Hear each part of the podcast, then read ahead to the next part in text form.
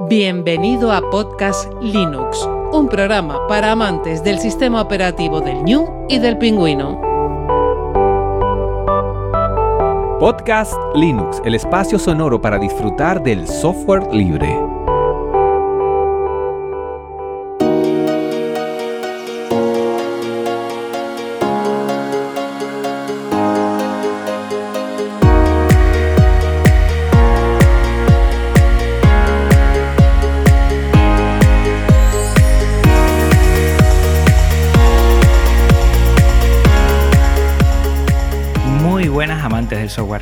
Bienvenida a otra entrega de Podcast Linux, la número 128. Un saludo muy fuerte de quien te habla, Juan Feble. Hoy estamos con el equipo organizador de Flisol Tenerife en edición online 2021.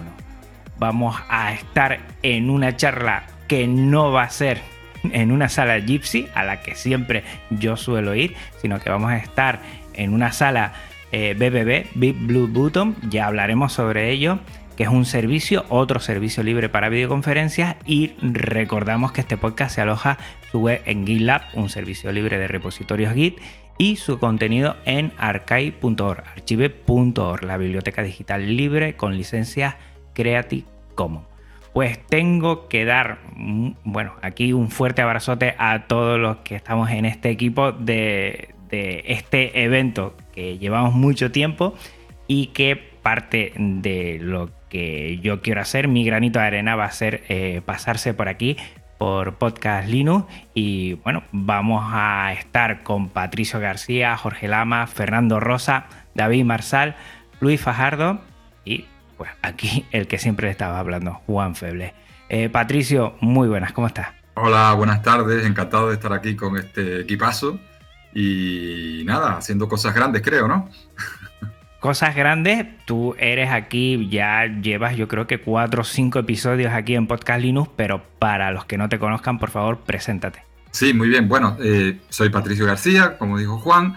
Eh, soy profesor de la Universidad de La Laguna en el Departamento de Ingeniería Informática y de Sistemas.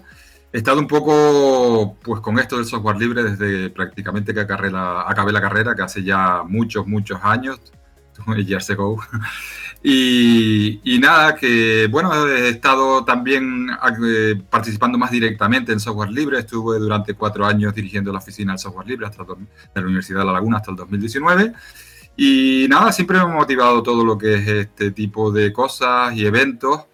Eh, sobre todo porque, bueno, es lo que utilizo también a diario en mis clases, en mis investigaciones y encantado de estar un poco y, y renovar un poco el FreeSol de nuevamente. Estuvimos un poco en el FreeSol 2019, parte de este equipo, lo pasamos yo creo que estupendamente, hubieron unas charlas, pero como iremos viendo, creo que a lo largo de hoy esta vez va a ser a otro nivel, diferente y a otro nivel, por así decirlo. Recuerden que a Patricio lo conocimos en las Tenerife Land Party, que qué bien que nos lo pasamos y lo disfrutamos.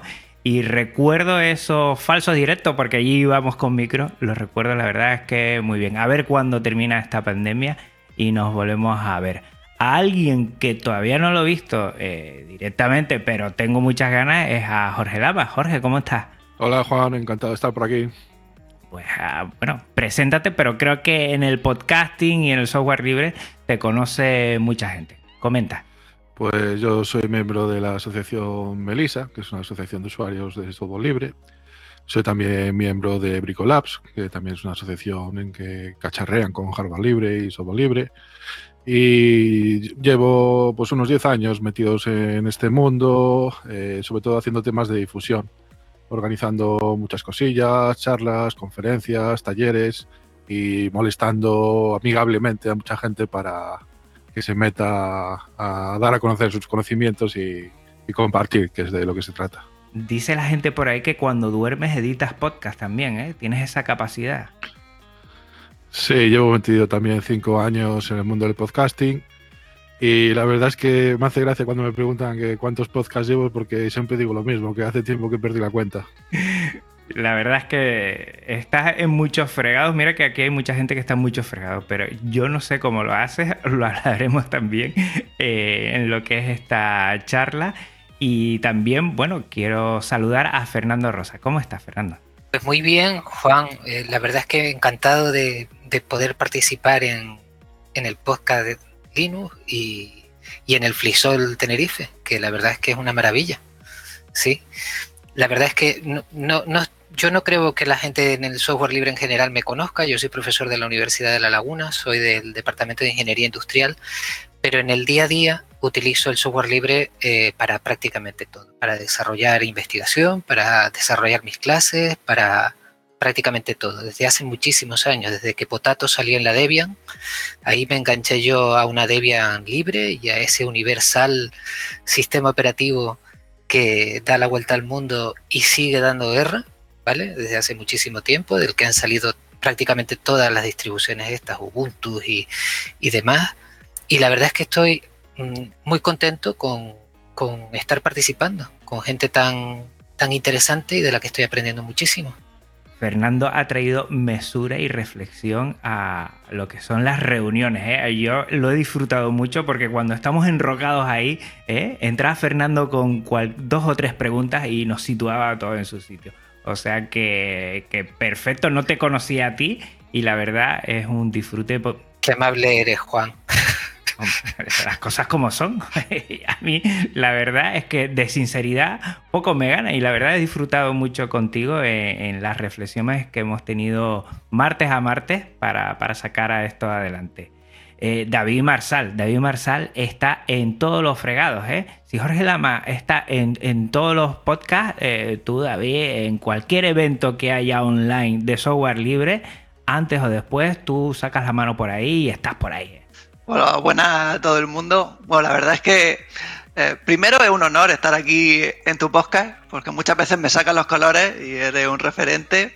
Pero si yo últimamente he decidido devolver un poco de lo que el software libre me ha dado. Entonces, dado que no se puede salir mucho a la calle y ahora hay mucho evento online, pues he decidido dar un poco de tiempo a la comunidad del software libre y voy metiéndome por donde la gente dice, necesitamos ayuda para hacer esto. Pues se intenta echar un cable. Por menos mal que devuelve solo un poco.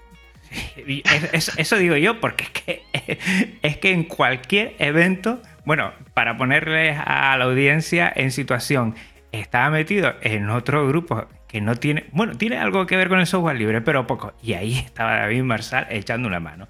El podcast de Podcast Linux es gracias a, David Marsal porque ha hecho todo lo del feed, que siempre lo comento y que siempre digo la misma frase, estaré eternamente agradecido.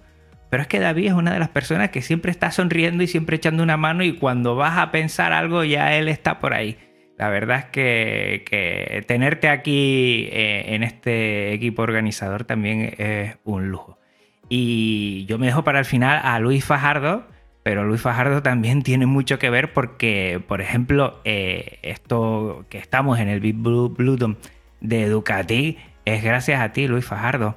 Eh, comenta un poco quién eres y también lo que llevas detrás y ya, si quieres, enganchamos con, con la siguiente pregunta, que es qué proyectos están detrás de FreeSol 2021. Hola, ¿qué tal?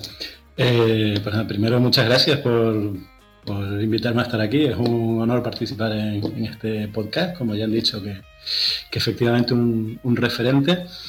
Eh, yo también soy profesor de la Universidad de La Laguna. Mm, de ahí esta conexión de, que sea el FreeSol Tenerife, ¿no? el, que, el que organizamos.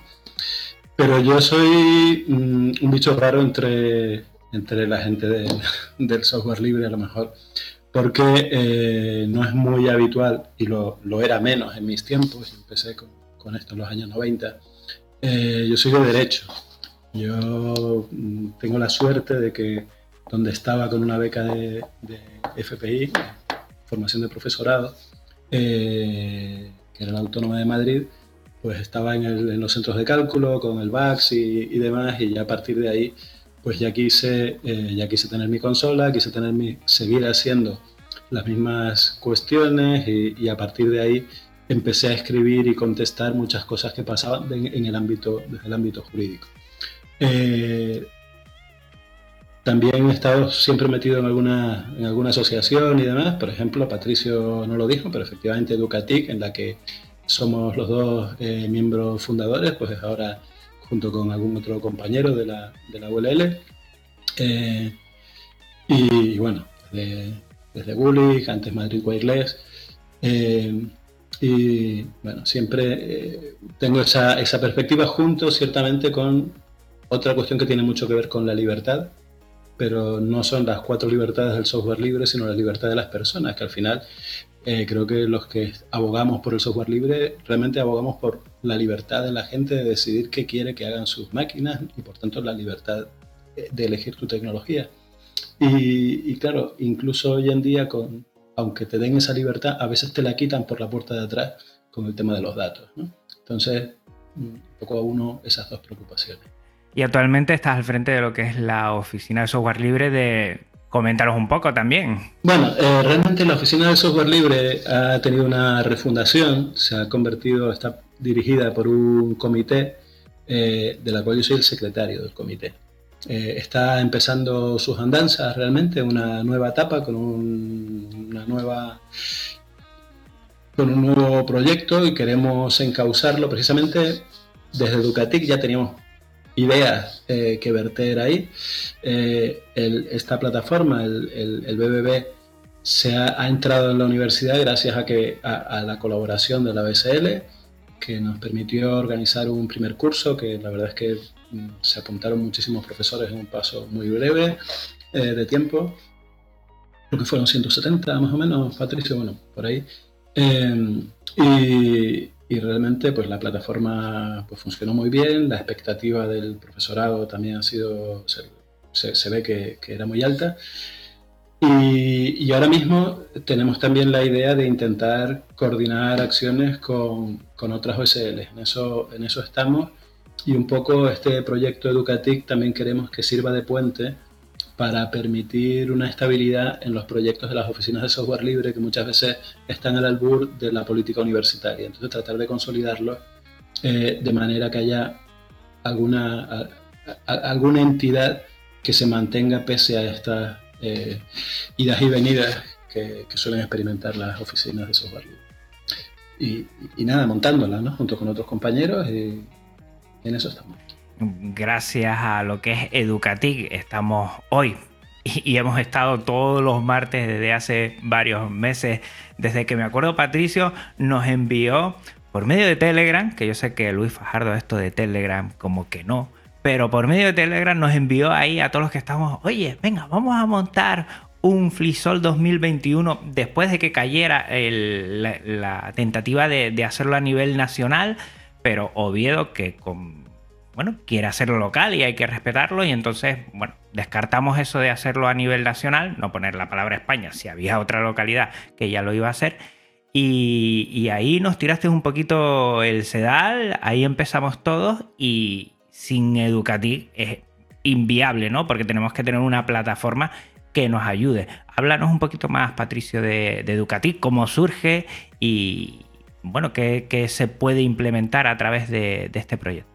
Bueno, eh, en realidad un poco el alma mater de Educatic es el que acaba de hablar, de Luis Fajardo y demás. Yo básicamente, por así decirlo, quizás le dejo a él que cuente todo lo que es la forja del proyecto. En realidad éramos varios profesores eh, con la pandemia, ¿no? Donde la única alternativa que teníamos pues no nos acababa de gustar para dar nuestras clases y cada uno intentamos buscarnos la vida como podíamos, entre comillas, pero es verdad que eh, con el comienzo de curso, pues bueno, eh, Luis nos vino con esta iniciativa de empezar un poco con el Blue Button, pero además, pues no solamente quedarnos ahí, ¿no? ¿Verdad? quizás ahora explicará con más detalle, ¿no? Para mí fue fantástico. Quizás lo que sí puedo contar es que, bueno, a raíz del curso que organizamos con Luis y yo viendo ya un poco las expectativas del curso, la capacidad de la herramienta para meter pues 170 personas ahí en simultáneo, y demás, pues bueno, se me abrieron los ojos. Ya me había quedado yo el año pasado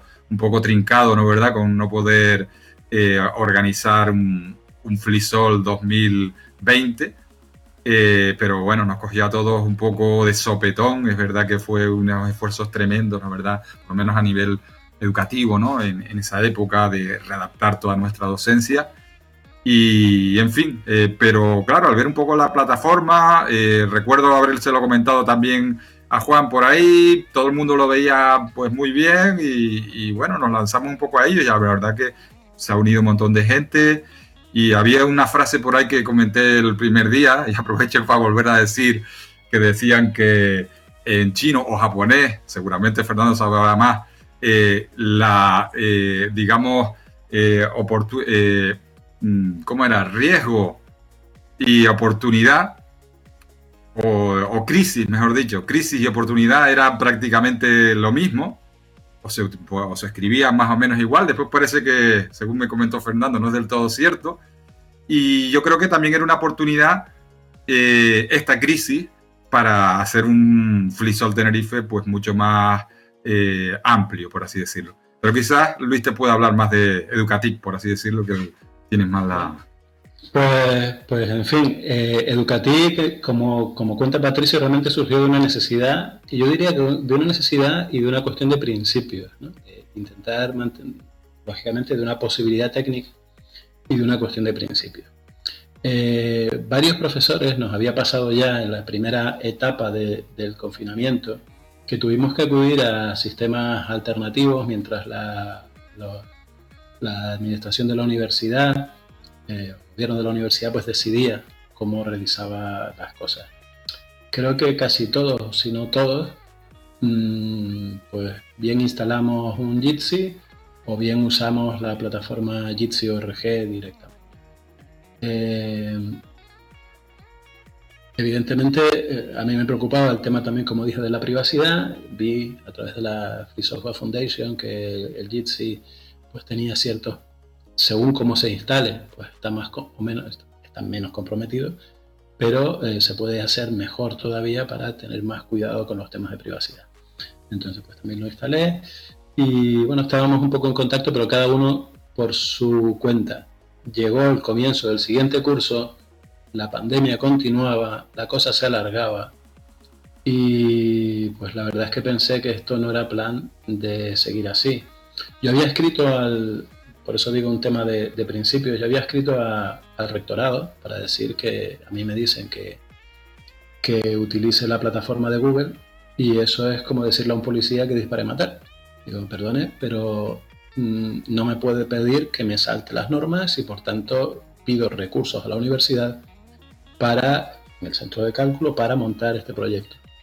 Eh, recursos que no nos dieron eh, y como no nos dieron, pues los alquilamos fuera. Entonces también escribí, mire, esto es de esta manera, la cadena de, de custodia, las relaciones de protección de datos son de esta manera, tenemos un acuerdo con esta empresa europea, hay total confidencialidad, hay un contrato del artículo 28 del Reglamento General de Protección de Datos.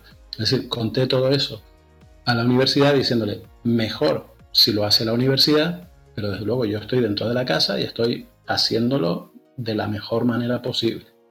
Y en lo que usted me dice que tengo, evidentemente, como tengo que dar clase, la mejor forma que veo es esta para cumplir las normas.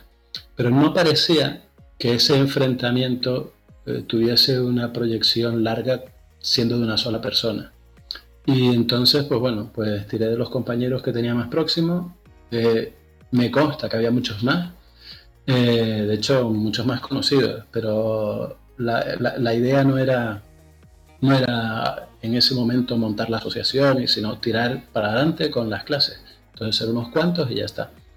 entonces se, montó con unos poquitos se, vimos que había algunas subvenciones y demás, y dijimos, oye, pues si llegamos a esto, pues todavía mejor, porque además se puede montar el proyecto más grande, se puede hacer con, más solvencia, pero montamos la asociación para eso realmente. No nos funcionó, porque no llegamos a tiempo, porque es un lío, porque es burocracia, burocracia y tal, pero bueno, al final se constituyó, la tenemos, y sí que ya desde el principio en los estatutos, sí que se dice, porque eso lo tuvimos claro, eh, que, esto es una cuestión de estabilidad y que la herramienta de estabilidad para poder tomar acciones, yo también con mi experiencia en el ámbito jurídico, eh, acciones legales y demás, necesita no ser una asociación, sino ser una fundación. Por lo tanto, la, asociación tiene vocación de convertirse, esperemos que más pronto que tarde, en una fundación. Y ese es un poco el, itinerario, ¿no? Ese es el itinerario. Eh, después, pues Patricio es verdad que estaba con muchas ganas de montar Flisol y Luis, tienes que meterte en esto, mira no sé qué, tal. Y al final pues aparecí por aquí cuando ya ustedes llevaban unas cuantas jornadas, me parece. Y bueno, encantado, porque la verdad es que he visto pues un poco eso, la, comunidad, la comunidad eh, iberoamericana o latinoamericana, si, como se quiera decir, eh, y, que, y, que, hay mucho, pues, con el tema de que es virtual además, hay una especial eh, proyección de lo que se hace uno y otro lado y estamos, yo estoy muy atento también a, otras, a, otros lugares y parece, me, parece muy interesante y creo que puede tener una, una especial proyección el hecho de que, de que sea virtual y, esté todo coordinado en, en el FliSol, las distintas, eh, las distintas festivales. ¿no? Y, y tan grande que es que también Melisa también colabora como entidad. Eh, Jorge, háblanos un poquito de Melisa. Pues Melisa es una asociación gallega del centro de Galicia, de un pueblo pequeñito que se llama Melide, aunque realmente a día de hoy pues ninguno estamos en Melide, nos hemos eh, dispersado por Galicia. Qué, pulpo, yo, yo he pasado por allí dos veces. ¿Qué pulpo? Sí, hay buen pulpo, buena carne, buenos vegetales. La verdad es que se come demasiado bien. Así, así tengo la barrigola. Eh, pues Melissa tiene ya eh, cumplimos 10 años el año pasado, o hace dos, ya no recuerdo. Y sobre todo nos hemos dedicado a hacer temas de difusión de software libre, aunque en los últimos cinco años nos hemos centrado un poquito más en intentar hacer colaboraciones con otros agentes, con otras asociaciones, para hacer proyectos en común. Hay un proyecto del que estamos muy orgullosos que se llama aveancos.gal, que, en el que hacemos un, es un catálogo de patrimonio de la zona, en el que colaboramos con, gente del Museo de Terramelide y con otra gente que aporta sus conocimientos de fotografía, con lo cual entre tenemos buenos fotógrafos, buenos historiadores arqueólogos, buenos informáticos que aporta Melissa y todo eso da un catálogo digital pues estupendo. Es un catálogo libre que se puede descargar libremente y se puede reutilizar para lo que quieras. Bueno, vamos a dejar eh, direcciones de todas las entidades colaboradoras para que les eche un vistazo porque hacen cosas estupendas. Y a, partir de aquí, 2021, eh, 2020 mm, nos cogió, imagínense, abril de 2020, hace un año, pues estaba todo, vamos, eh, en el aire. En 2021, pues sí o sí nosotros nos hemos decantado por una edición online de una semana a otra. Aquí puede pasar de todo y no nos dejan salir de casa y creo que hemos acertado. Eh, ¿Qué ventajas y qué inconvenientes puede tener esta edición online? A ver, ¿quién dispara por ahí? ¿Fernando o David? Yo, yo pienso que las ventajas e inconvenientes de una organización online son siempre lo mismo, es la proyección. Pasas de ser una, de un ámbito local, como, como podía ser una feria de instalación, que al final la vocación de las ferias de instalación de software libre es mm, ayudar a la gente a que pueda utilizar este magnífico sistema en sus propios ordenadores y en su vida cotidiana, ¿no? el que se pueda acercar a, este tipo de cuestiones. Llega la pandemia, nos encierran a todos y se interrumpe el flujo del aflisol. Eh, yo pienso que este año lo que, lo que hicimos fue plantearnos si vamos a seguir encerrados o, podríamos proyectarnos. Y yo entiendo que esta, esta ventaja de poder proyectarnos mm, puede ser muy interesante porque puede llegar a muchísima más gente. Es posible que no en forma de hardware, no de forma tan dura, ¿no? en una forma un poco más suave, pero, pero no sé si revisaremos un poco los contenidos del programa que tenemos, que me parece que es magnífico. Mm. Así que yo creo que entre ventajas nos podemos acercar a la gente de fuera sin ningún problema. Esa es la mejor de las ventajas. Y el inconveniente es el calor humano, O sea, esta cosa que estamos echando de menos, estamos echando de menos viajar, estamos echando de menos poder reunirnos, ¿no? Hay, hay gente en la organización que tengo muchísimas ganas de conocer en persona y, y me imagino que esto es compartido porque eh, yo pienso que todos estamos un poco en esa línea. Yo creo que esas son las dos, desde mi punto de vista, las dos grandes cosas de esta organización. Sí, yo creo que es un sentimiento agridulce. O sea, por un lado, pues por ejemplo, alguien como yo de Cartagena, pues no habría podido asistir al Frisol Tenerife. Y por mi zona no hay ninguno. Con lo cual a mí me viene muy bien poder verlo online. De hecho, me permite participar en la organización. Pero por otro lado, cuando la salud y la pandemia lo permite, apetece acercarse a la gente y tener contacto humano. Pero mientras que no se pueda, online lo dejas grabado y puedes acceder cuando quieras, permites verlo en todo el mundo, tienes a gente de Galicia, gente de Cartagena que puede colaborar. Yo creo que son dos caras de una moneda que no puedes tener un lado sin la otra y ahora mismo es lo que toca.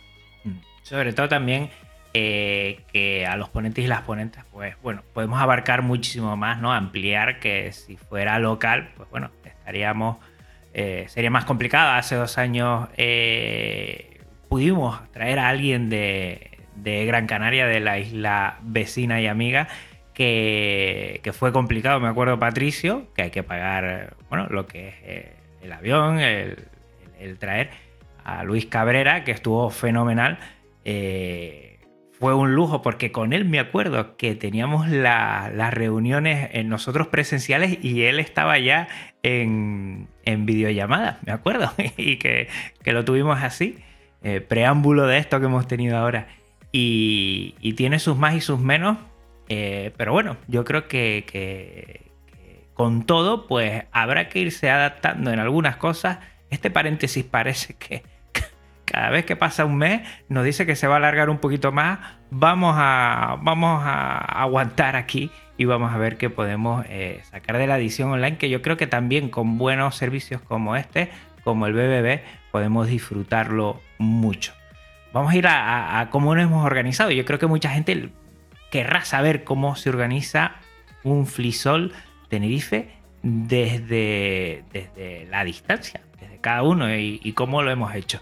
Patricio, tú ahí eh, semana a semana has querido, has querido reunirnos a nosotros. Dime, dime, Luis. No, que antes, antes de empezar con eso, yo estaba eh, en la idea de que hay una cuestión importante que has mm, dicho tú levemente que, y, que, que Fernando ha recalcado también, que es la, calidad de, lo que hacemos. Es decir, los contenidos de este año en el que, en el que ahora seguramente entramos, ¿no? Sin duda, eh, creo que nos ha permitido un encuentro que tiene una línea, eh, primero con una línea eh, teórica o, de concepción de, valores en torno al software libre importante y también de, y, también de, proyectos.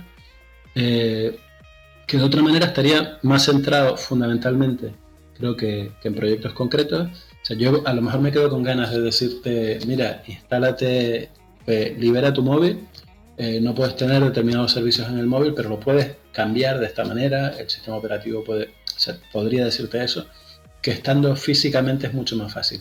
Pero eso es un, contra, pero tiene la, enorme ventaja de haber reunido creo que a una serie de personas. Yo tengo muchas ganas del encuentro, de, escuchar a, mucha gente que viene y poder participar. Eh, que de otra manera no sería así. O sea, que creo que la calidad va a ser un factor, factor decisivo. La calidad y la organización, que les aviso que, hombre, hemos disfrutado mucho todos los martes, ¿no, Patricio? Todos los martes a las 7, hora canaria. Recuerden a los de la península que es una hora más. Pocas veces podemos decir esto. Y que, bueno, hemos entrado en muchas reuniones gracias a a BBB, que nos ha facilitado un montón por la capacidad que tiene. Y a partir de ahí, pues, pues hemos utilizado eh, servicios de mensajería, hemos hecho varios pasos a seguir. Patricio, dinos tú un poco, porque eh, por lo menos mi sensación es que en tu cabeza tenías un, guion de todo lo que teníamos que ir haciendo. Eso, Luis, que no lo ven los oyentes, está afirmando con la cabeza. Bueno, eh, bueno, yo creo que yo de, todas maneras aprendí bastante en Frisol 2019, porque yo creo que más o menos hemos ido repitiendo muchos de esos pasos que allí y puliéndolos, si quieres, de una manera, de otra. De hecho, me he fijado, o no hemos fijado mucho un poco en lo que hicimos por aquella época. También es verdad que, bueno, en mi etapa de, director de la oficina de software libre me, tocaba lidiar con esto y en general un poco la universidad eh, estamos no es nuestro trabajo diario, pero sí es verdad que el organizar eh, congresos, conferencias y demás es una, cosa más o menos un poco habitual, ¿no? Quizás aquí la gran peculiaridad, por ejemplo, que yo le veo con respecto a otro tipo de proyectos es que aquí hay que poner en acuerdo eh, pues muchas más personas, en el sentido que, bueno, somos aquí ahora seis personas, pero que, bueno, han estado más gente en la organización, están los ponentes y demás, y entonces hay que hacer las cosas como más consensuadas que si fuera uno dictatorialmente o uno le mandan a organizar, oye, tú eres el director de este proyecto, organiza esta conferencia y tal, no sé qué, ¿no? Entonces, bueno, hay que ir un poco mm, intentando que la gente, mm, evidentemente, todo el mundo tenemos nuestra opinión, nuestro lo que consideramos mejor, peor, intentando llegar un poco a consenso. Eso requiere quizás algo más de tiempo, por eso esas reuniones semanales que, que, estábamos haciendo, lo cogimos tampoco con demasiado tiempo, pero yo creo que han sido bastante interesantes, no poniendo reuniones demasiado largas, no mucho más de una hora, para no cansarnos. Por otro lado, después teníamos un canal de comunicación donde podíamos a, como a lo mejor acabar de perfilar las cosas, para acabar de coordinar cosas que supuestamente ya hemos ido o hemos estado eh, aprobando en, en, las reuniones. Por un lado vamos apuntando actas de cada reunión, de lo que se ha hecho, los asistentes, lo decidido para que el que no haya podido venir pues pueda irlo viendo. Pero por otro lado también lo típico, ¿no? Divides un poco secciones, pones responsables, ¿no verdad? La parte de difusión, quién se va a cargar de esta red social, quién crea los postings, quién graba los audiogramas, quién, eh, quién publica en cada momento, pero siempre nos podemos ayudar unos a otros porque es verdad que tenemos bastante flexibilidad en ese sentido. Lo decías tú muy bien, esta plataforma Bibliobutton pues nos ha permitido también generar esto de una manera muy, muy sencilla y acabar un poco de, de, conocernos. Y después, bueno, está también un poco la parte institucional, ¿no? Buscar mm, que si el patrocinio, que si la universidad, que si nos dejen, pues abrir matrícula alumnos y todo lo que es la parte, yo creo que quizás la más importante y que gracias a, a los que estamos aquí, es la parte de conseguir un poco los ponentes, ¿no? ¿Verdad? Porque ya, bueno, después hablaremos, pero yo creo que el elenco que tenemos de ponentes Mm, posiblemente eh, no lo vamos a volver a conseguir, a menos que sigamos aquí otra pandemia que vuelva a haber, ¿no? Porque para Flisol Tenerife, pues evidentemente yo espero que no. Eh, pues bueno, poder acceder a, gente de distintos puntos y además que yo creo que mm, me consta que ningún ponente ha dicho que no, ningún ponente de, a todos los que les hemos propuesto, pues encantadísimos y además han participado de una manera pues muy excelente con toda la información que hemos pedido y, se les nota también, ¿no? Muchos de ellos, gente que a lo mejor tú pensabas, pues bueno, eh, mm, igual este está demasiado liado, pero se les nota un poco involucrados y animados un poco con, el proyecto, ¿no? ¿Verdad? No, no sé si he hablado mucho de la organización, pero, pero bueno, más o menos eso, ¿no? Eh, quizás pueden puntualizar a alguien más un poco las cosas, ¿no?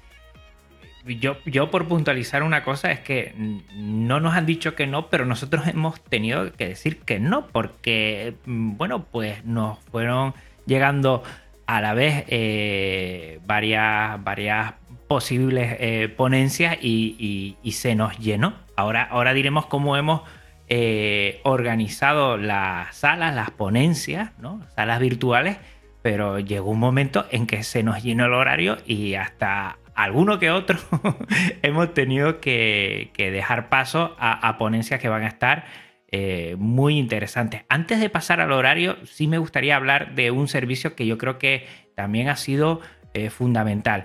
Si BBB nos ha funcionado muy bien para a la hora de, reunirnos, CritPad eh, ha sido algo espectacular a la hora de, de la documentación que hemos ido compartiendo y hemos ido desarrollando.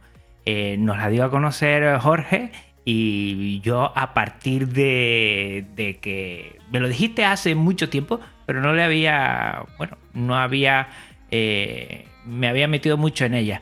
Y, entre Patricio y no sé qué más, creo que fue Fernando, empezaron ahí, ahí, ahí a poner cantidad de documentos, tanto como en hojas de cálculo, como a la hora de hacer eh, horarios, también hay un canvas por ahí. Háblanos un poquito, Jorge, porque merece la pena que toda la gente lo conozca. Sí, CritPath yo lo conocí hace un par de añitos y la verdad es que desde que lo conocí me, eh, fue un enamoramiento a primera vista de estos que dices que funciona bastante bien, aunque han ido puliendo cositas y te da un montón de servicios, los que has mencionado, a mayores también puedes compartir carpetas y archivos, Puedes crear notas en Markdown, puedes crear encuestas, eh, presentaciones, hojas de datos, o sea, tienes básicamente todo lo que necesitas para una suite ofimática de hoy en día y cosas a mayores que mucha gente no sabe y que, las tiene ahí para poder usarlas. Eh, es un proyecto open source, se puede instalar en tu servidor, si, si te interesa instalarlo. La versión de prueba está muy bien. Mm, No me acuerdo si ahora mismo te dan un giga de almacenamiento gratuito. Las opciones de pago también son más asequibles, no son muy caras. Em, aparte de ClickPath, también me gustaría mencionar que estamos utilizando otras plataformas libres como son Virtube, GuildUp y a lo mejor también mencionar que la cartelería también la hemos hecho con Inkscape. Y, y los vídeos, los audiogramas lo hemos hecho desde la terminal con FFmpg, que, que salen cositas interesantes, por lo menos eh, algo llamativas y diferentes. Pues bueno, eh, mm, como ven, hemos intentado siempre utilizar, evidentemente, software libre. El único pero, eh, Luis Fajardo siempre nos ha, eh, nos ha llevado ahí diciendo, señores, el tema de Telegram, que lo tenemos que mejorar y yo por lo menos, yo quiero ver alguna alternativa y, poder utilizarlo. Y a partir de cómo nos hemos organizado, todo lo que hemos hecho, los pasos a seguir, hemos llegado al horario. Del horario, yo decir que Patricia ha sido un crack porque nos ha puesto en un LibreOffice, nos ha hecho unos cuadros que los movía así, ¿eh, Patricio? Y que intentamos ahí casar. Qué complicado es casar eh, lo que es un horario con los ponentes, con las posibilidades que tenemos. Eh, yo no sé quién quiere, si David, Fernando, por empezar, explicar lo de las salas generales, sala 1, sala 2 y cómo hemos intentado eh, hacer ese Tetris, yo diría, de, organizar eh, cada uno de, las ponencias o, talleres. Sí, bueno, yo lo primero, la verdad es que uh, aluciné cuando vi todas las franjas que teníamos, los huecos para sala, la velocidad que se empezó a llenar eso. O sea, yo pensaba que iba a ser un trabajo arduo de ir buscando no sé qué y de repente dije, si es que no nos da, o sea, tenemos todos los huecos rellenos. Luego ha sido un trabajazo que habéis hecho vosotros, que yo eso tengo que admirar, hacer el encaje de bolillos, de este es de 20, este es de 40, estaba aquí, estaba allá, y al final yo creo que ha quedado un, una escaleta muy, muy maja, de todo muy bien organizado. Tenemos charlas de 20 minutos y charlas de 40. Uh, empieza a las 9 de la mañana, horario Tenerife, con la presentación del evento y hay dos salas principales. David, David dice eso porque a, veces nos hemos equivocado y, y ponemos las 9 y, y, David entiende que son hora peninsular. Aquí en España, para los que nos oigan de fuera, que seguro que nos oyen mucho, tenemos dos horarios y en Canarias siempre se dice una hora menos, pero ahora como estamos de Enflisol Tenerife decimos una hora más. Y ahí hemos tenido alguna gracieta ¿eh? a la hora hasta, hasta de publicar algo hace poco que no te dije nada, David, pero que lo publicaste una hora antes porque estaba teniendo en cuenta tu horario peninsular. Es que cuesta muchísimo desde la península, es que son unas conexiones que o, lo tienes delante o la mente se te va, se te va por completo. Y como decía, las salas es una más enfocada a la filosofía del software libre, un poco más teórica, y luego hay una sala más práctica de aplicaciones, de cómo usar algunas herramientas. Hay una sala general que es la que abre y cierra el evento. Al, principio va a ser presentación y después vamos a tener una mesa redonda ahí. Estamos todavía ¿eh? en estos últimos días eh, que ya cuando oigan los oyentes este podcast seguro que ya lo tendremos todo publicado. Y, y si quieren, mm, después de la presentación, ¿quién quiere decir la sala 1 y comentar un poco ponentes y, y... No, yo, yo lo que quiero es que en el horario hay una cosa muy importante, que es el barraquito time. El barraquito, el que no sea canario igual lo pilla si ha venido mucho por aquí, pero si no, no. Claro, pero si no, no, exactamente. Y esto hay que explicarlo con algo de detenimiento. Entonces el, tendremos un descanso. Y en ese descanso aprovecharemos para una puesta en común de la gente tomándonos un barraquito, que es un café, digamos, lleno de, cosas deliciosas, ¿vale? Ese, ese café bueno que se toma en el momento del descanso, ¿vale? El de compartir. Y entonces yo pienso que ese, eh, esa es la única cosa que no quedó, que quedó por comentar del horario. Ahora seguimos con lo demás. Sí, sí. El barraquito para los peninsulares es café, es un bombón, ¿no? Pero, pero no, eso no es barraquito. El barraquito aquí lo hacemos especial. Y para los que sean fuera es café y leche condensado. Tiene un dulzor que yo ya no lo aguanto, ¿no? Antes en mi juventud, pues sí era capaz de tragarlo eh, tres o cuatro en la universidad. Y es la típica bebida de, de, eh, de bares de universidad, la verdad. Si uno quiere tomarse un café, bueno, con un punto delicioso. Venga, sala 1. Sí, hay que, Dime. Sí, hay que decir, perdona, que en el, en el barraquito eh, eh, invitamos a la gente a abrir sus cámaras y a, y a conocerse, ¿no? A través de, del Big Blue Button, eh, porque en el resto de las sesiones sí que advertimos que, bueno, que serán grabadas y solo se van a ver a los ponentes, aunque puede ser grabado el que, el que dé su cámara, ¿no? Entonces simplemente hacemos esa advertencia, si estás pasivo simplemente escuchando, pues evidentemente totalmente anónimo, pero en el Barraquito Time, pues eh, no hay ninguna grabación y puedes tranquilamente, pues, en, un, en, un, ambiente seguro, se dice, ¿no? Y privado. Sala 1, sala 2. Sala 1, empezamos a las 9 y 10, habíamos dicho, ¿no? 10 minutos para presentación y corre, corre, o 20. 9 y 20. 9 y 20. Vamos, vamos a hacerlo un poquito más tranquilo, entonces, muy bien. Y a partir de las 9 y 20, en la sala 1, ¿a quiénes tenemos? Eh, bueno, pues lo primero que empezamos es defendiendo el software libre. ¿Y cómo no hacerlo? Quiero decir, yo pienso que Juanjo Merelo nos va a explicar cómo hacer y cómo no hacer esa defensa del software libre, que es un tema bastante delicado porque no siempre se utilizan las técnicas adecuadas para estas cosas. El, el, asunto es que se empieza en esta línea teórica de la sala 1, se empieza defendiendo el software libre, hablando de las licencias de software, de esas cuatro libertades y de cómo se han desarrollado a través de las licencias. Eso lo hace Elisa Blanco, ¿no? Mare. Luego hablaremos de universidad y software libre. Yo, yo pienso que desde una de las personas que ha estado con esto mucho tiempo, ¿no? Que es José eh, digo José, Jesús, Jesús González Barahona. El, el, asunto es que esto es antes del descanso, sala 1 antes del descanso. Y, y, yo creo que ahora le toca a otro describir lo que hay en otros sitios. Si quieren pasamos a la sala 2 y así vemos antes del descanso, que se, el descanso será a las 11, dos horas después de empezar.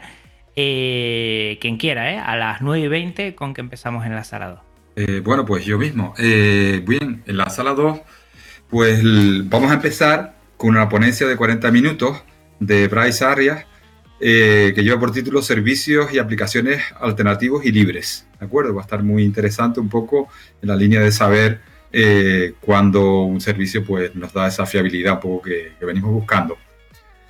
Después pasamos a charlas ya más cortas de 20 minutos y la primera de ellas, seguida eh, justo a, a, las 10, eh, lleva por título KidCAD, diseño electrónico a medida, donde Iván Rodríguez, un joven talento que tenemos por aquí, eh, nos va a explicar un poco esta herramienta que parece que es increíble para, este tipo de diseños, ¿no verdad? Después, a las 10 y 20, pues tenemos una de las chicas que, que tenemos también en, el, en, este flisol, que es Ensillando, Apache, la del título de la ponencia, Ensillando Apache Camel para integrar componentes. ¿no? María Arias de Reina, pues es una experta un poco en lo que son la integración de componentes ¿no? vía, vía web y pues nos dará un poco su visión de todo esto y que resultará, pues yo creo que muy interesante. Y después, justo antes del Barraquito Time, tenemos otra ponencia, pues que, como no, también resulta muy interesante, de Fernando Muñoz Villarejo, que nos, hablará sobre Sotero. En realidad la eh, ponencia se llama Instalación y primeros pasos con Sotero, gestor de referencias bibliográficas. ¿no? Muy interesante un poco para todos aquellos que tarde o temprano, antes o después, hemos o vamos a hacer publicaciones y no perdernos un poco en el mare magnum de, referenciar las cosas. Pues lo, lo que saben eh, a los oyentes es que tendrá que decantarse eh, en el directo por la sala 1 o por la sala 2, pero recuerden que después lo vamos a tener todo eh, en Pertub para que puedan verlo.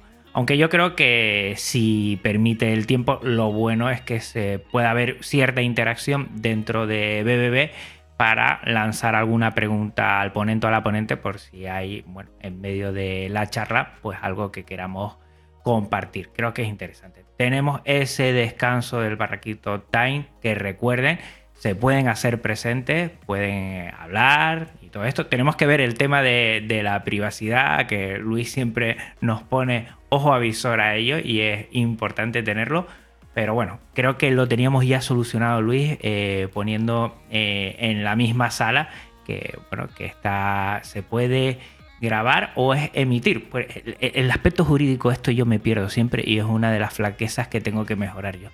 Eh, evidentemente, diremos, la, idea de las, grabaciones es ponerlas solo en plataformas que no realizan perfilado de datos, es decir, van a ser plataformas libres pero no solo libres en el, en, el sentido eh, completo del, software, sino también éticas en el sentido de que no hacen ningún tratamiento con los datos que, pueda del que pueda devenir un, problema para los derechos de las personas, dicho en términos jurídicos, vamos, que no generan perfiles de datos.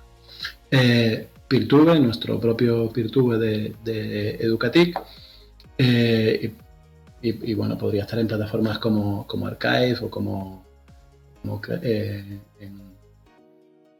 eh, ¿dónde, más habíamos pensado? En, en, estas dos, en estas dos seguramente, ¿no? Hmm.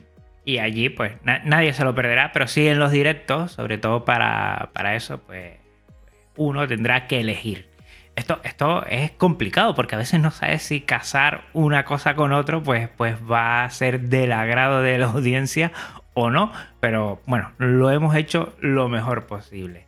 A, día de hoy de la publicación, seguro que ya tendremos finalizado todo lo que es, que siempre estamos grabándolo unas semanas antes y siempre hay unos últimos retoques. Eh, siguiente. Eh, parte después de, lo que es el barraquito Time, sala 1. ¿Quién quiere comentar? Yo creo que la sala 1, la, siguiente debería presentarla a Jorge. Creo que es correspondiente. Pues en la siguiente charla tendremos a Sofía Prosper y a Santiago Saavedra. tienen un proyecto que se llama lluvia.io y también los conozco bien porque produzco con ellos el podcast de Nada que Esconder, que se centra en temas de de, tecnología y nos hablarán de, en su charla de claro que tienes algo que esconder y eso está bien. Entonces esta charla va más por el, por el tema de la filosofía, de la protección de datos y todas esas cositas que tenemos que tener en cuenta. Y acto seguido, pues tenemos txs.es y el Fediverso, Sol entre las nubes grises, que es de Luis Fajardo, que lo tenemos aquí. Sí, bien. Eh, básicamente, eh, siguiendo con la cuestión de protección de datos, pues vamos a. La, idea es explicar en 20 minutos cómo realmente utilizar las redes para eso que solemos hacer, o sea, pues, redes sociales y otros servicios, como por ejemplo se, señaló antes ClickPad o Nextcloud, para, eh, para el trabajo cotidiano y para las redes.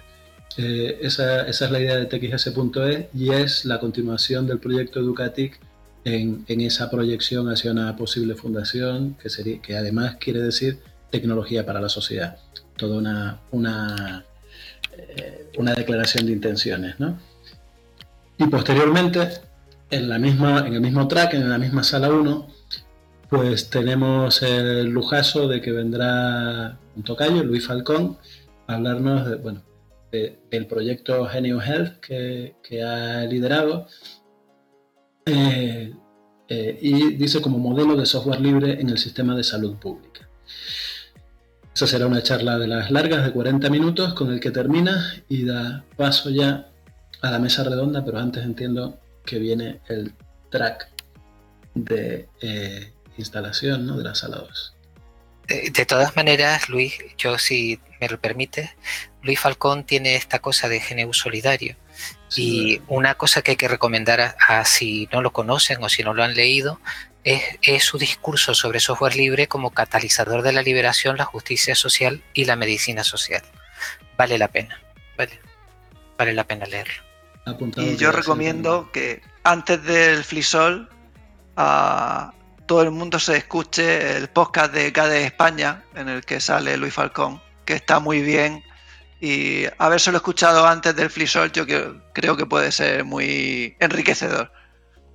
Sí, no, no, se asusten por lo largo que es el episodio, porque vale la pena. llegar al final, sí. Aunque sea 1,75x.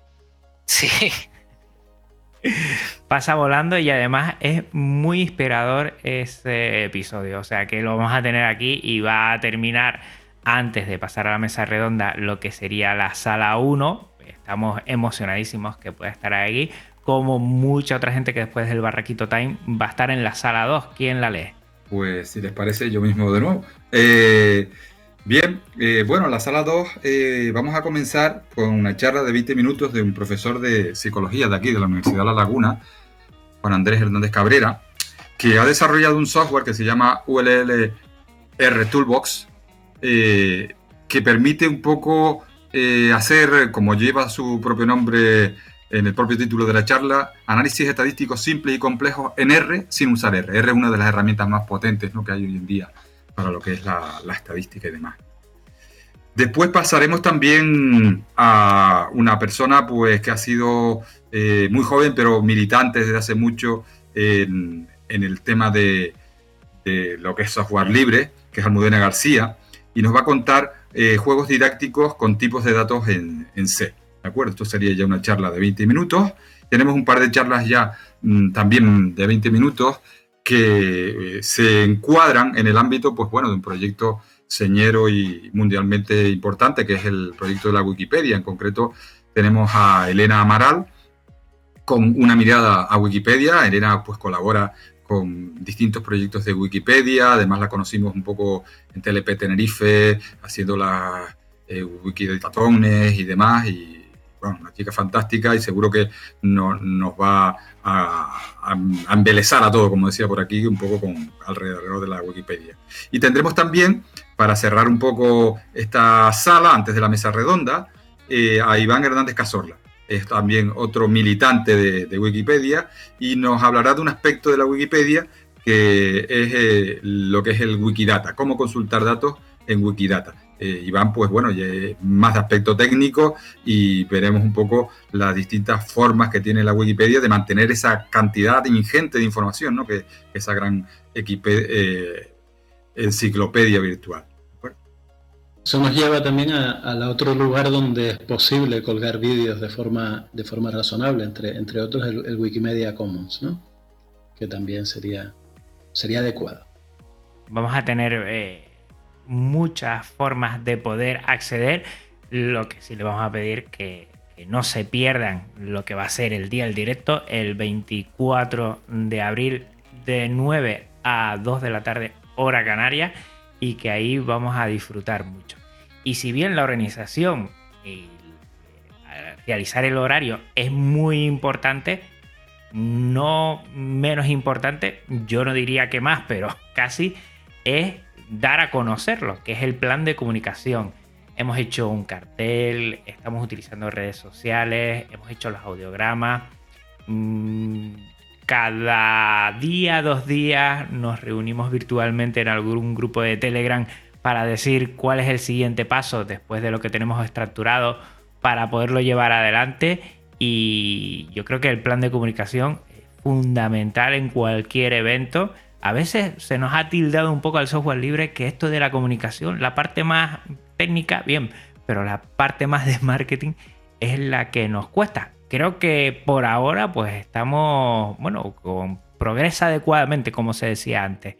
Eh, hemos utilizado el cartel de 2019, le hemos hecho, eh, bueno, un derivado y hemos podido tener uno de 2021, hemos, hemos bueno, utilizado algunas cosas, otras las hemos actualizado.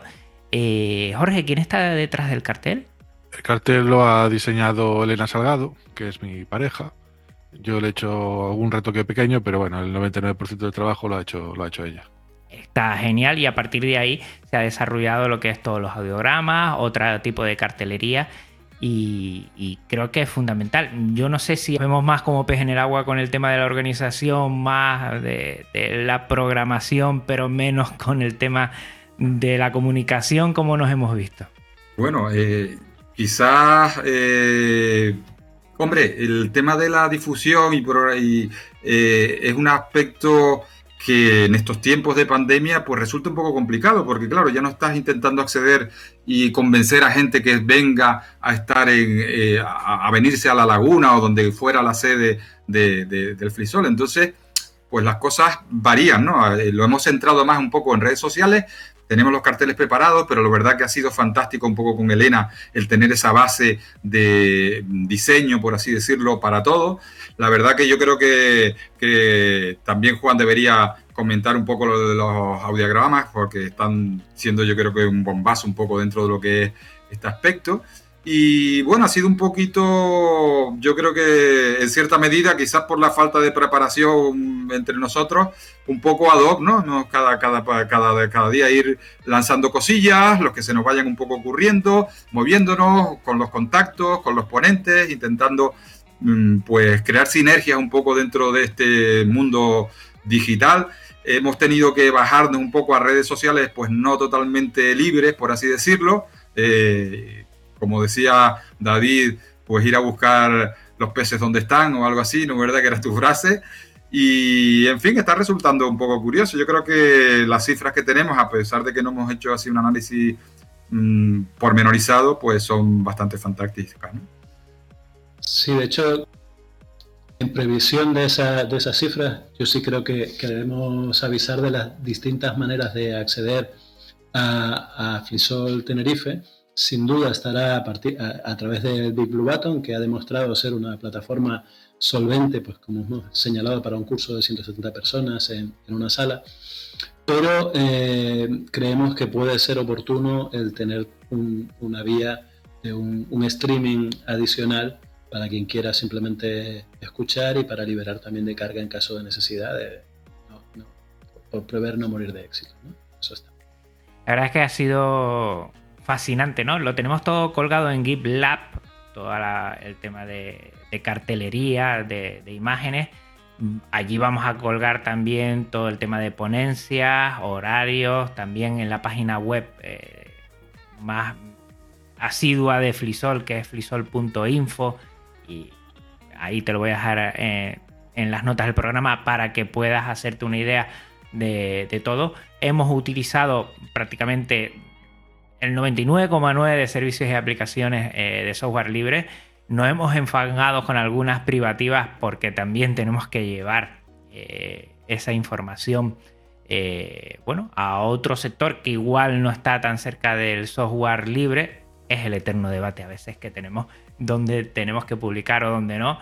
Siempre que podamos dar prioridad a, a las que son libres pues bueno, hemos entendido que también tendríamos que estar en Twitter, por ejemplo, para darlo a conocer. Y a partir de ahí hemos seguido. El tema de los audiogramas es eh, un vídeo donde se coge un cartel y se pone por debajo la onda y el audio de, el ponente o la ponente explicando brevemente eh, de lo que va su charla y animando al evento. Eh, son muy fáciles de hacer. Lo tenemos todo en GitLab para que quien quiera lo pueda reproducir eh, en su evento o en su proyecto. Y es de una forma muy sencilla desde la terminal con FFmpg. Y a partir de ahí, lo que, bueno, estamos con muchas ganas de que sea ya el día 24, de disfrutarlo mucho. Eh, no sé si se nos queda algún otro servicio de aplicación que hemos utilizado, porque prácticamente yo creo que hemos dicho todas. No sé si alguien mm, recuerda quieren lo podemos comentar sobre la marcha, pero tenemos eh, Mastodon, tenemos Pertube, eh, tenemos GitLab, tenemos la página web, tenemos el correo en el cual eh, Patricio se ha encargado de poner en contacto a todos los ponentes y las ponentes para que nos fuera, mm, bueno, haciendo llegar toda la información para tener bien organizados los talleres y ponencias. Y a partir de ahí, yo me quedan algunas preguntas que decir y una muy importante, porque viendo a futuro, a ver cuándo termina esta dichosa pandemia, cuando imagínense, imagínense, espero, yo rezo para que 2022, por favor, hagamos un frisón local en Tenerife, por el amor de Dios. En ese momento, ¿qué quedará de, esta parte online en el futuro? Yo no sé si, si alguien ha pensado sé que mucha gente eh, de los que estamos aquí estamos o en docencia o estamos también en, proyectos de software libre. No sé si se, se, les ha pasado alguna vez por la cabeza a partir de ahí qué se quedará, qué cambiaremos o, qué se puede eh, vitaminar en el día a día de, un post pandemia. Juan, yo pienso que, va a ser muy positivo el poder tener eh, espacios mixtos en los que convivan las dos, que puedas llegar a un colectivo más amplio y que, y que al mismo tiempo pues, puedas disfrutar de la presencialidad. Eso yo lo he visto en mis clases, eh, que se han activado muchísimo gracias también al diseño de este sistema del Big Blue Button y de alumnos que no salían a la pizarra pues salen a la pizarra interactiva del Big Blue Button y eso yo lo quiero conservar. Pero a diferencia de Patricio, que se montaba, se ponía un poco más escéptico o negativo, yo creo que seguiremos haciendo cosas de mucha calidad y vendrá mucha gente porque vamos a consolidar un proyecto muy interesante. Yo creo que, sí, yo espero y deseo igual eh, ese mixto hay que a nosotros que Jorge sobre todo y yo, los demás puede que también, pero somos unos frikis del sonido. Eh, el, poder que el ponente eh, tenga un micrófono interesante para que puedan escucharlos eh, en streaming, digamos, ¿no? Ese, concepto híbrido de eh, mitad gente presencial, mitad o un 20% y un 80% que nos pueda seguir en streaming. Yo creo que, es viable, pero que todavía tenemos que mejorar mucho. para mí el sonido es que es fundamental. ¿Cuántas veces yo me he ido de algún directo de ponencias? Eh? Porque el sonido, mm, pues no, Ahí tenemos mm, bueno, servicios como, o aplicaciones, en este caso como OBS, que puede facilitar mucho también en, el streaming y hacer eh, lo que es eh, poner diferentes planos de, la presentación. También lo pueden hacer BBB, eh, que lo hace muy, muy, muy bien. Y creo que tenemos que dar una vuelta de tuerca cuando, cuando llegue el momento. Sí, por desgracia estamos en la era de la imagen, la gente no le importa gastarse 150 euros en una cámara web Full HD, pero no se gastan 30 euros en un micro decente. Perdona David que te he pisado.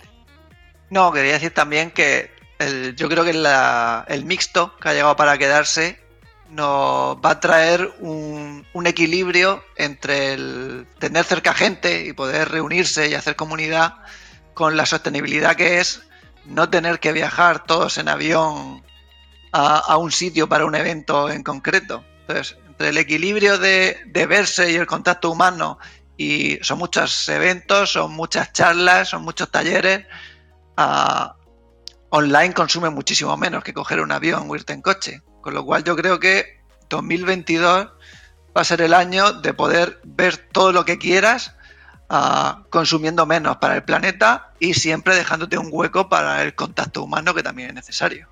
Yo os voy a decir una cosa, varias ponentes me han dicho que tienen preparado el bikini para el año que viene. pues aquí eh, eh, estaremos con los brazos abiertos, porque yo creo que, es un lujo. Bienvenida.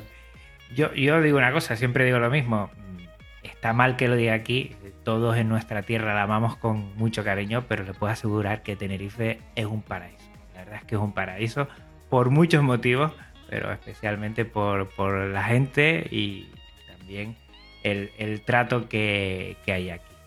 Yo creo que poco nos queda más, solo decir igual los métodos de contacto, que por favor, todos los que nos están oyendo, el sábado 24 de abril a partir de las 9 de la mañana, hora canaria que tienen una cita, que no se la pierdan, que vamos a estar toda una mañana disfrutando de lo que es el software libre, de lo que es GNU Linux también en, muchos momentos y vamos a ver a cantidad de personas que yo creo que lo primero aman, aman lo que es esta filosofía, la llevan por bandera, que tienen mucho que decir y que gracias a todas estas personas que están aquí, pues vamos a tener un momento y un espacio para que se pueda dar realidad esa idea que tenemos, que es de divulgar un poquito un mundo mejor gracias al software libre.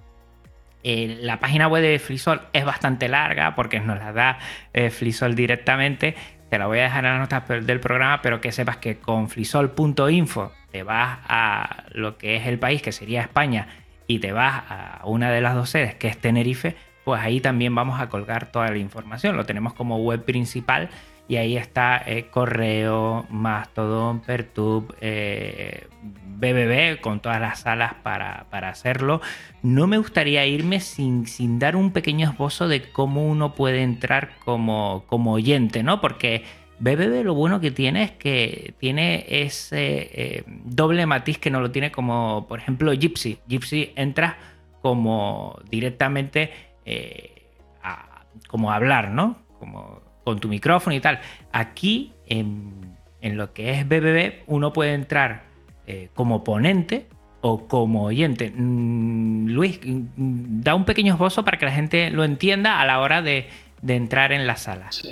básicamente, mientras no, tendrán permiso de como, ponentes, por tanto, lo que puedes elegir es eh, eh, al conectarte al audio, conectarte con el micrófono o con solo auriculares de tal manera que solo vas a oír o vas a poder hablar también. Esa es la, peculiaridad. El vídeo va por un lado, la conexión a tu, a tu cámara de vídeo, que no hay que activarla salvo que quiera participar. Eh, y lo único que quien quiera ser eh, privado, o sea, quien no quiera que se sepa cuál es su nombre, pues que entre con el nombre que le parezca, ¿no? con el alias que quiera. Eh, de todas maneras, si no manda ningún mensaje de chat, y no va a ser grabado porque lo único que queda reflejado son los nombres de los usuarios que escriben en el chat y eh, lógicamente si activas la cámara pues también o si hablas pero en, otro caso mm, no queda nada grabado. Bien quizás yo también me gustaría comentar que claro animamos también un poco a la gente que entre y participe también. Tendremos un chat un poco para ello y tendremos que hay que dar las gracias también a unos presentadores para estar atento un poco a esas preguntas y podérselas trasladar a los ponentes. Y además un poco estamos planeando también tener una especie de sala de relax o de discusión para en el caso de que quieran ya contactar con los ponentes que hayan acabado sus charlas y seguir un poco eh, debatiendo, pues estarán un poco eh, en esa disposición, ¿no? En otra sala diferente, ¿de acuerdo? Yo creo que eso es importante. Ya verán en el directo que, algunos también presentaremos partes de, lo que es eh, el horario eh, antes del barraquito time de, la sala 1 y de la sala 2. Eh, todavía estamos ultimando, creo que no le hemos puesto nombre y apellidos a, a lo que es la última parte, a lo que sería la mesa redonda y, va a estar todo muy muy interesante. Empezamos a las 9, terminamos a las 2 de la tarde, en la península serán las 3 de la tarde y a partir de ahí vamos a tener eh, pues lo que es un FreeSol. Es un festival donde el software libre va a estar de pleno y vamos a disfrutar muchísimo. Yo creo que este es un momento para, ir haciendo eh, tiempo para organizarse y tener ese sábado por la mañana para poder sentarse y disfrutar de mucha gente, de muy buena gente que hace del software libre eh, bueno, una bandera que quiere llevar adelante. Eh, no sé si queda algo más. Si alguien ve que me he comido algo, por favor que lo diga ahora o calle para siempre, como dicen. Es que he estado perfecto. Es que eh, no me los merezco. ¿eh? Aquí, como con tertulios de este podcast Linux, este Flisol 2021 eh, de Tenerife que tiene una versión online y que vamos a disfrutar todos muchísimo. La verdad es que mm, para mí, Patricio, muchísimas gracias, Jorge, Fernando, David y Luis, el estar aquí, el poder disfrutar. Eh, estoy aprendiendo muchísimo y la verdad es que lo mínimo que podía hacer era traerles aquí y disfrutar, se los puedo asegurar, disfrutar de esta horita de charla. Gracias a Podcarlino. Sí, muchas gracias. Muchas gracias, Juan. Igualmente y animarse. Gracias, Juan. Pues ahora, ahora Luis Fajardo va a disfrutar porque mira cómo termino yo los podcasts. ¿eh? Y hasta aquí le tengo que decir a toda la audiencia que es el episodio de hoy, que este episodio tiene licencia Creative Commons y reconocimiento compartir igual, que también estarás oyendo una música de fondo que también es Creative Commons, reconocimiento compartir igual y que te puedes pasar por las notas del programa para conocer a sus autores. Recordar a los oyentes que este podcast se aloja en su web de GitLab, un servicio libre de repositorios Git, y su contenido en archive.org, archive.org, la biblioteca digital libre con contenido Creative Commons.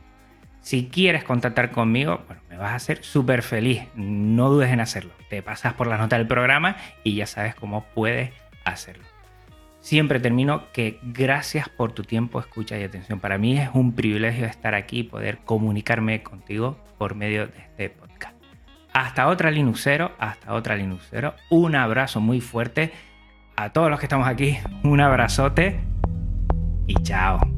Podcast Linux, el espacio sonoro para disfrutar del software libre. Un programa para amantes del sistema operativo del ñu y el pingüino.